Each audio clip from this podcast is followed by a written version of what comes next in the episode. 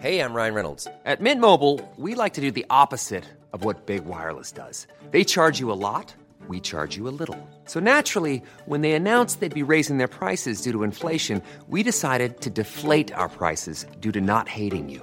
That's right. We're cutting the price of Mint Unlimited from $30 a month to just $15 a month. Give it a try at mintmobile.com slash switch. $45 upfront for three months plus taxes and fees. Promo rate for new customers for limited time. Unlimited more than 40 gigabytes per month. Slows. Full terms at mintmobile.com.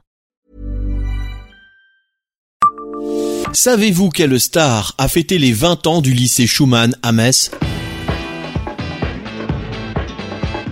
Bonjour, je suis Jean-Marie Russe. Voici le Savez-vous Metz Un podcast écrit avec les journalistes du Républicain Lorrain. Il aurait pu s'appeler Paul Verlaine, mais fut baptisé en mémoire de Robert Schumann, décédé dans sa maison de Sichazel quelques jours seulement avant la première rentrée du lycée Messin en septembre 1963. Vingt ans plus tard, pour célébrer l'anniversaire de l'établissement, Jean-Jacques Goldman, idole des adolescents de l'époque, est invité au lycée. Il provoque une émeute.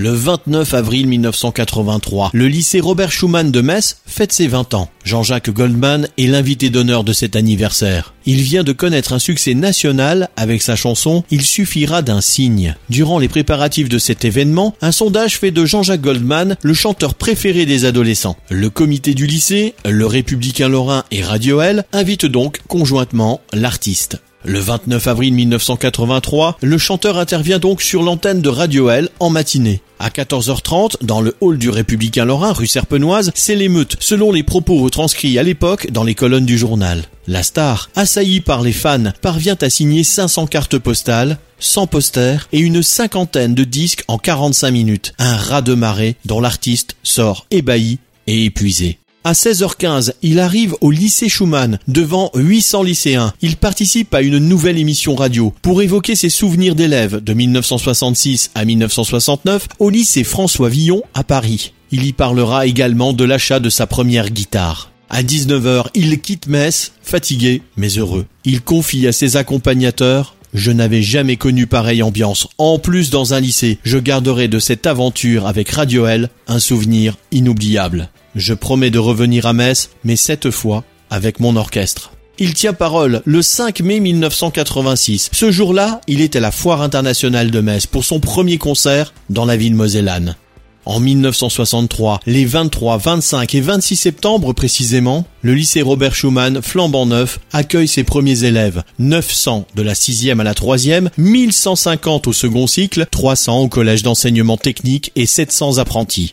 L'établissement a été construit sur les terrains autrefois détenus par les frères Simon, pépiniéristes de métier, soit 12 hectares que l'État a récupérés entre 1958 et 1960. Les premiers lycéens gardent le souvenir d'une rentrée chaotique au milieu des gravats. En 1964, l'établissement est inauguré par le ministre, Christian Fouché, et baptisé en mémoire de l'homme politique français, décédé le 4 septembre 1963 dans sa maison de Sichazel. D'autres lui auraient préféré Paul Verlaine. Après la venue triomphale de Jean-Jacques Goldman en 1983, Pierre Bachelet visite également l'établissement en 1985. Savez-vous que le Saint-Quentin était chauve? C'est le promontoire de Metz. Il n'est pas bien haut, 360 mètres d'altitude à peine, mais il domine toute la vallée de la Moselle. D'ailleurs, le service paysage de Metz Métropole envisage de faire des trouées dans la végétation pour qu'on puisse admirer le panorama depuis son sommet. Ces cônes de vue ne sont pas du goût de tout le monde. Couper des arbres pour voir loin, ça fait tousser les écologistes locaux. Pourtant, le Mont Saint-Quentin n'a pas toujours présenté la belle tignasse qu'on lui connaît aujourd'hui. Au fil des siècles, il a même souvent eu la boule à zéro. Certes, la colline est naturellement touffue. À l'époque gallo-romaine, c'était un massif forestier composé surtout de chênes, de châtaigniers, de hêtres. On l'appelait la colline du Tinimons, mont des charpentes, qui offrait en abondance le bois nécessaire à la ville. Civitas Mediomatricorum, pour des usages domestiques et militaires, intervient l'historien conférencier Joseph Silési, également coprésident de l'APAN, association pour la défense du Mont Saint-Quentin. Mais, durant l'époque médiévale, la butte a été ratiboisée pour les vignes des ecclésiastiques. On a encore retrouvé le mont décaloté au XVIIIe siècle lorsqu'il a été défriché presque en totalité pour exploiter le bois mais aussi pour créer des pâturages, cultiver la vigne et exploiter des carrières de pierre, poursuit l'historien. Et puis les militaires sont arrivés. Le grand bouleversement a eu lieu au printemps 1868 après les procédures d'expropriation, des viticulteurs notamment, entamées par le ministère de la Guerre l'année précédente pour l'édification des forts Diou et Plapville, ex-fort des carrières, raconte Joseph Silési. Le processus a continué durant l'annexion par la construction en 1872 du fort Manstein et de la grande caserne centrale, suivi en 1890 de la batterie cuirassée pour deux obusiers de 21 cm. Le Saint-Quentin a eu droit à la coupe au sabot 3 à ras pour dégager tous les angles de vue. Après 1945, des pins d'Autriche ont été plantés sur une partie des coteaux et ils ont essaimé. Depuis, la végétation prend ses aises, bouche la vue, envahit les pelouses calcaires et les orchidées qui ont pu se développer du fait justement de l'absence prolongée de la forêt. On tente désormais de trouver un compromis en laissant faire la nature, mais pas trop. Il y a trois ans, 500 pins noirs ont été abattus. Le vignoble regagne du terrain, l'éco-pâturage se développe, l'agriculture bio est encouragée. Quant au projet des cônes de vue, il est toujours en débat. Savez-vous pourquoi on a parlé d'Amnéville aux Jeux Olympiques de Sochi? En hiver 2003, l'artiste bulgare Elena Paroucheva entreprenait d'habiller d'une robe en inox jaune et bleu les quatre pylônes électriques implantés sur le site thermal et touristique d'Amnéville.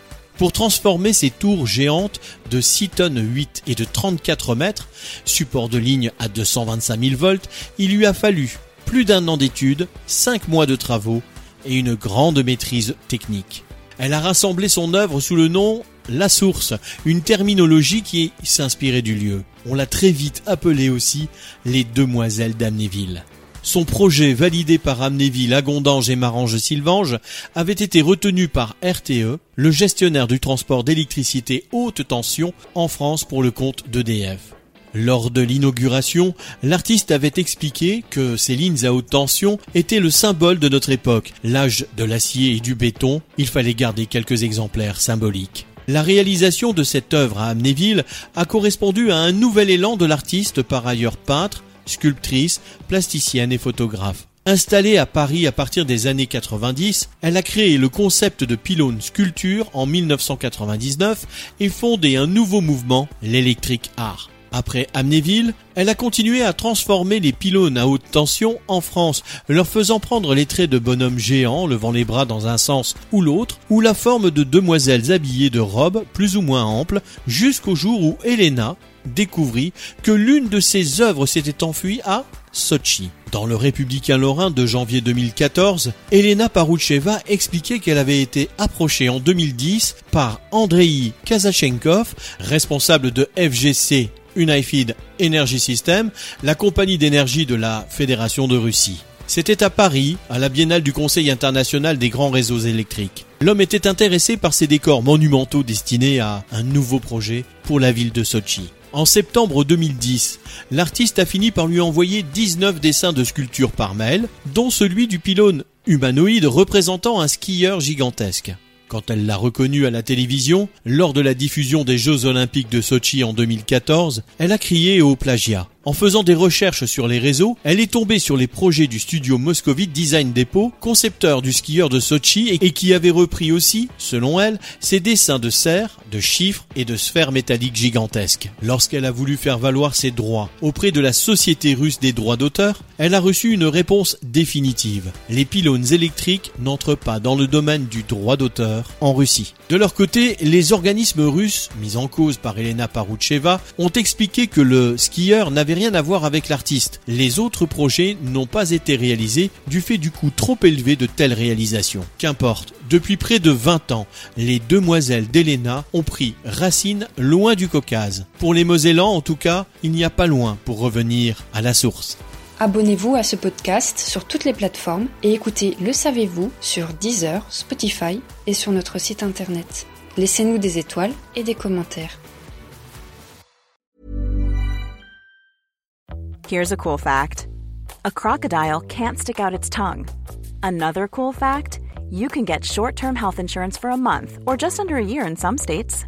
United Healthcare short term insurance plans are designed for people who are between jobs, coming off their parents' plan, or turning a side hustle into a full time gig. Underwritten by Golden Rule Insurance Company, they offer flexible, budget friendly coverage with access to a nationwide network of doctors and hospitals. Get more cool facts about United Healthcare short term plans at uh1.com.